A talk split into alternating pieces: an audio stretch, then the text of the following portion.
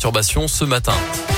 Il est 7h30, merci de nous rejoindre. Elton John, Dualipa dans un instant avec le tube Call Art qui cartonne en ce moment. Il y a aussi euh, la météo, on va en parler. Vos cadeaux dans un instant pour le scoop live, euh, forcément. Et puis juste avant, c'est votre scoop info à 7h30, le tour de l'actu avec Valentin Chenard. Bonjour.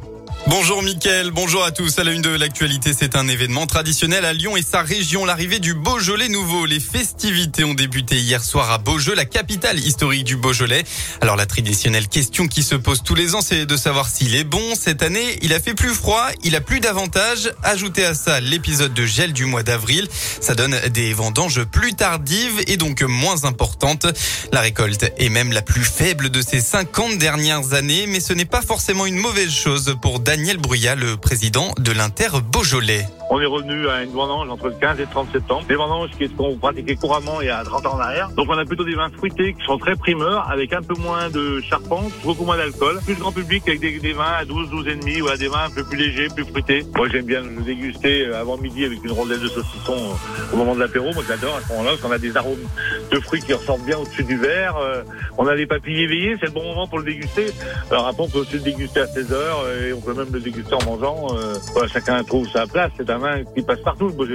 Et avec la faible récolte, il ne faudra pas traîner pour s'en procurer. Le marché du Beaujolais nouveau est stable en termes de vente depuis 2020.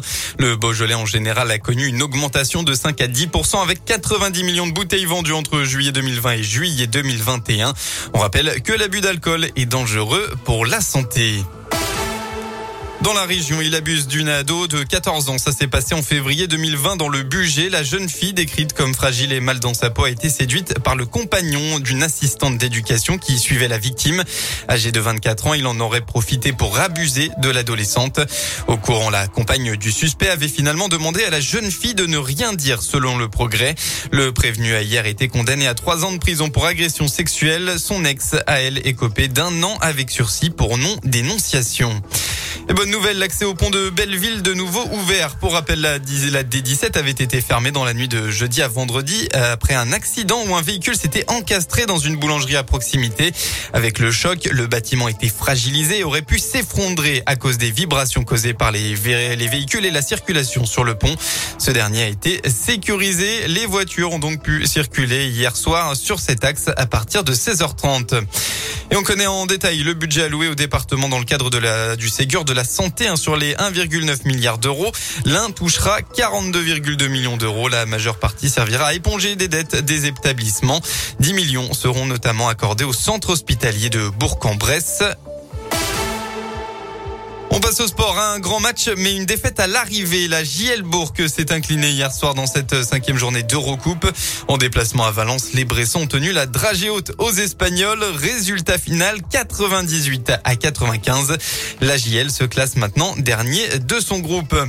Et bien enfin en football, retour de la nationale ce soir, 14e journée pour le leader, le FBBP qui accueille Chambly, 12e au classement.